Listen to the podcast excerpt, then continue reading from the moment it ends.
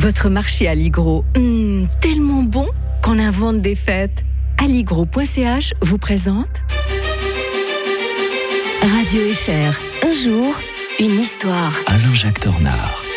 Alain-Jacques Tornard, bien le bonjour. Bonjour Mike. Bienvenue en 1799, un 9 novembre comme aujourd'hui, ou plutôt un 18 brumaire de l'an 8, avec ce véritable coup d'État de Napoléon Bonaparte en France. Ah, j'aime bien quand vous utilisez le calendrier républicain. Moi, j'aime bien. Ça vous On est- hein et Monsieur l'auteur de la Révolution française pour les nuls. Et aujourd'hui, on est le 18 Brumaire. Des fois, je Ah. demande à mes enfants, mais on est quelle date aujourd'hui? Puis ils me disent, bah là, ils me diraient le 9 novembre. Moi, je dis, ah non, ah non, je croyais qu'on était le 18 Brumaire.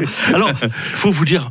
Mike, que c'est un magnifique exemple de propagande réussie a posteriori. Encore un de la part de Napoléon. hein. Alors là, c'est- vraiment je- bravo l'artiste. hein, c'est vraiment ce qu'on peut dire. hein. Alors bon, on est dix ans après le début euh, de la Révolution française. La Révolution s'essouffle. On est en plein régime du directoire. Alors ce régime du directoire. euh, qui apparaît euh, à juste titre d'ailleurs assez corrompu, la, la misère règne en France, mais on en a dit euh, pique-pendre, surtout après coup d'ailleurs, quand il a fallu euh, euh, justifier l'arrivée du nouveau régime, celui du consulat, alors que en fait, moi j'ai pu voir quand j'ai écrit euh, ma Révolution française pour les nuls, que en- euh, il vaut plus que ce qu'on en a dit. C'est pas un Mmh. régime idéal, mais il a en tout cas préparé beaucoup de lois.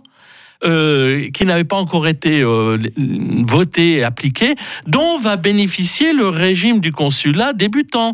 Euh, par exemple, le Code civil, en, grande partie, lui doit euh, beaucoup à ce, à ce régime-là. Donc il faut quand même re- remettre un peu les, les pendules à l'heure. Alors le général Napoléon Bonaparte, il était quand même assez mal parti au départ, parce qu'il revenait d'Égypte. Alors c'est bien beau, hein, on pense à, à Champollion, on, pense à, à tous ces savants qui ont été là, mais il est revenu de manière un peu tête basse, parce qu'il a abandonné son armée, il est passé par des chemins euh, détournés, a- et, et quand il est revenu, euh, il, s'est véritablement présenté comme un sauveur. Il faut dire aussi que, comme on dit, on cherchait un- une épée, parce qu'on voyait bien que le régime s'essoufflait et que les royalistes guettaient, et qu'on craignait euh, par-dessus tout l'arrivée des royalistes à nouveau au pouvoir. Pourquoi? Parce qu'il y avait tous ceux qui avaient acheté des biens nationaux, tous ceux qui avaient profité de la révolution, les profiteurs de la crise, de la guerre, qui n'avaient pas du tout intérêt à voir revenir la royauté et le roi Louis XVIII qui s'était autoproclamé euh, à l'étranger. Donc euh, voilà, on,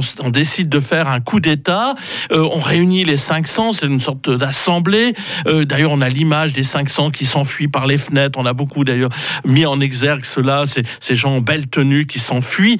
Mais en fait, on oublie que le premier jour, ça se déroule sur deux, deux jours, eh bien, ça se passe très mal pour Napoléon Bonaparte, qui n'arrive pas à bien s'exprimer, qui se montre menaçant et que on expulse littéralement de la dite assemblée. Et c'est grâce à son frère Lucien, c'est Lucien lui sauve la mise. Ouais. Or, le pauvre Lucien, ce sera le seul des frères à qui Napoléon ne sera jamais reconnaissant puisqu'il tenait beaucoup à la République.